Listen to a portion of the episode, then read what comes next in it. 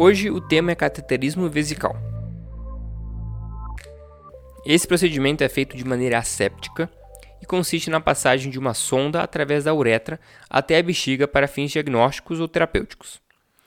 Ela pode ser útil em diagnósticos, servindo para obtenção de amostras de urina sem contaminação, para testes microbiológicos, para medir o débito urinário em pacientes críticos e no pré-operatório de cirurgias de médio a grande porte. Para fins terapêuticos, é indicado a, para a descompressão da bexiga para o alívio da retenção ou incontinência urinária, a irrigação diretamente na bexiga com fármacos para terapias intravesicais locais, ou para irrigação para remoção de sangue e coágulos do trato urinário. A cateterização está contraindicada em qualquer situação em que haja suspeita de injúria uretral, que são raras e comumente resultantes da fratura pélvica. Sangue no meato uretral, hematura significativa e hematoma perineal são sinais de lesão que devem ser investigados antes da cateterização. O equipamento necessário para o cateterismo uretral geralmente está disponível em kit de cateterismo pré-embalado. Esse kit inclui luvas estéreis, solução antisséptica, campos estéreis, um catéter de Foley, pinças e gás estéreo, água para insuflar o balonete e uma bolsa coletora. O equipamento adicional necessário, que geralmente não está no kit pré-embalado, inclui uma lidocaína em gel, fitas ou outro dispositivo para fixar o catéter no paciente e ocasionalmente uma solução antisséptica. O catéter mais utilizado é o de Foley, que tem duplo lumen e ponta reta, com um balão na extremidade. O balão é inflado após a inserção na bexiga para ajudar a manter a posição. Para homens, os catéteres de tamanho 16 a 18 costumam ser apropriados e para as mulheres, de 14 a 16. Vamos explicar a sondagem masculina e depois acrescentaremos as diferenças presentes na feminina. Para o procedimento, primeiramente, você deve explicar para o paciente e esclarecer qualquer dúvida que ele possa ter.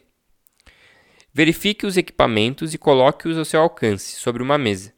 Teste o balonete inflando para verificar se não há furos e se ele está funcionando adequadamente e conecte o catéter ao tubo da bolsa coletora. O paciente deve estar em uma maca na posição supina. Primeiramente, retraia completamente o prepúcio e para anestesiar a mucosa e distender a uretra, com uma seringa sem agulha, injete 10 a 15 ml de lidocaína em gel no meato uretral. O cateterismo uretral é realizado sob condições estéreis, e luvas estéreis devem ser usadas durante todo o restante desse procedimento. Faça antisepsia na região pubiana e nas coxas proximais com a pinça e a gás estéreo embebida em antisséptico. Em seguida, segure o eixo peniano com a mão não dominante, mantendo o pênis esticado e perpendicular ao plano do paciente. Agora, essa mão é considerada contaminada e não deve liberar o pênis ou tocar em qualquer equipamento estéreo. Limpe agora a glândula do pênis em um movimento circular, usando a mão dominante. Lubrifique a ponta do catéter com lidocaína em gel antes de inseri-lo. Introduza suavemente o catéter no meato e avance lentamente pela uretra. Avance o catéter para o nível do balão. O retorno da urina ao tubo de coleta significa que o catéter está posicionado corretamente. É de extrema importância que o catéter esteja totalmente inserido para evitar a inflação ainda dentro da uretra. Em seguida, o balonete deve ser enchido com 10 ml de água. Por fim, puxe suavemente o catéter para que o balão fique contra a parede da bexiga.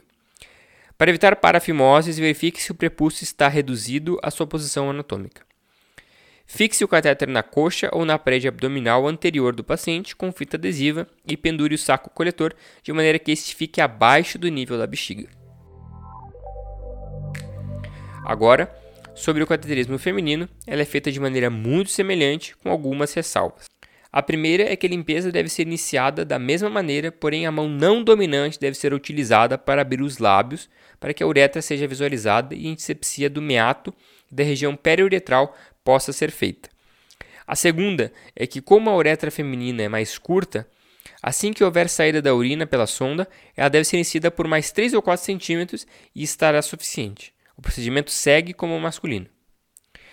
A complicação mais comum é a infecção, é descrito que após 48 horas, 85% dos catéteres possam ser colonizados por bactérias. A melhor maneira de prevenir é evitando o uso de catéteres sempre que possível, e quando feito, medidas preventivas devem ser utilizadas como uma técnica estéril e correta, que é a diminuição da duração desse cateterismo. Por hoje é isso, muito obrigado pela atenção, até a próxima.